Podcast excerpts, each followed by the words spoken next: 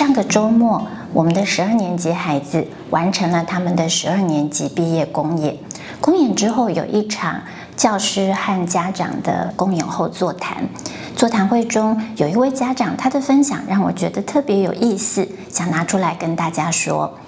这个家长他说，他很想知道老师的一些观察，最主要的原因是他的孩子呢，在去年就已经知道今年会有毕业公演。而且老师说，我们的毕业公演会是歌舞剧的形式。虽然最后呢，在我们的歌舞剧导演的说明之下，我们理解十二年级的孩子他们受限于时间，所以其实并不是全剧都是音乐剧，但是他仍然在整个安排上，其中有一幕第四幕有长达大概将近十一分钟，以一种歌舞剧音乐剧的方式行来表现。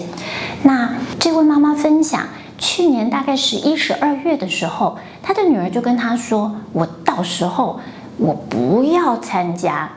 毕业公演，因为我觉得这样又唱又跳又要演，我真的觉得太多了。甚至呢，在开学之前或者是上学期末呢，也曾经听过，也许这个孩子真的觉得这个音乐剧的压力太大了，他心里萌生一种念头，就是我就是继续参加学校的学习。”等我一完成我的学测，然后我就要转学。转学最大的好处就是可以避免自己参加毕业公演。家长说，孩子开学之后正常的来学校参与学习，他并没有多问，所以其实一直到公演开始之后，他非常的惊讶，他发现自己的孩子居然选了一个。剧中非常重要的角色，他的戏份很吃重，台词也很多，一切就如同他曾经说过，他不要的就是呃又唱又跳，可是呢又唱又跳，他全都做了，所以妈妈其实非常肯定赞赏他的表现。同时，心里总是有一个疑问：这孩子去年十一二月跟我说的，明明是他很排斥啊，但是他最后的决定怎么跟当初他跟我说的都不一样呢？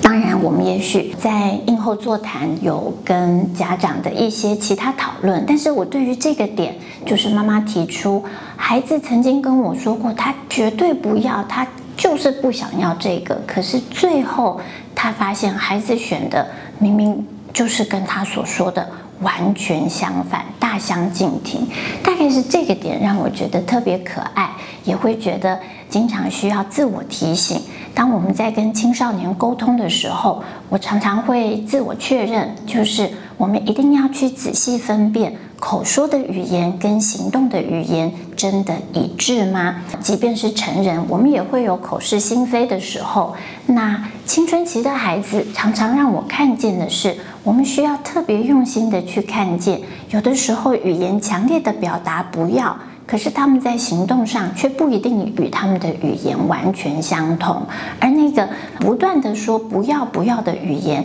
经常在我们努力观察之后，我们会看见那是一种无言的恳求。恳求什么呢？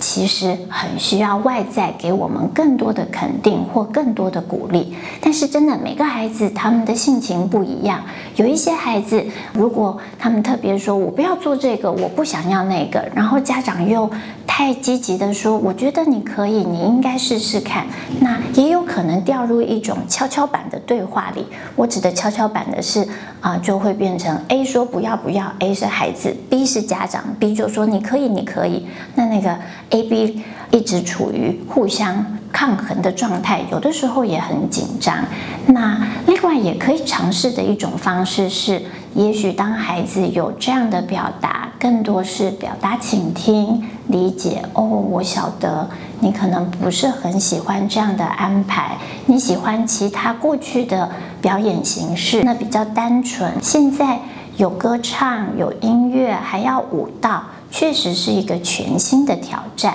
我们也许可以有更多理解的语言，去听见他们觉得哪里不喜欢，哪里觉得困难，更需要别人的倾听。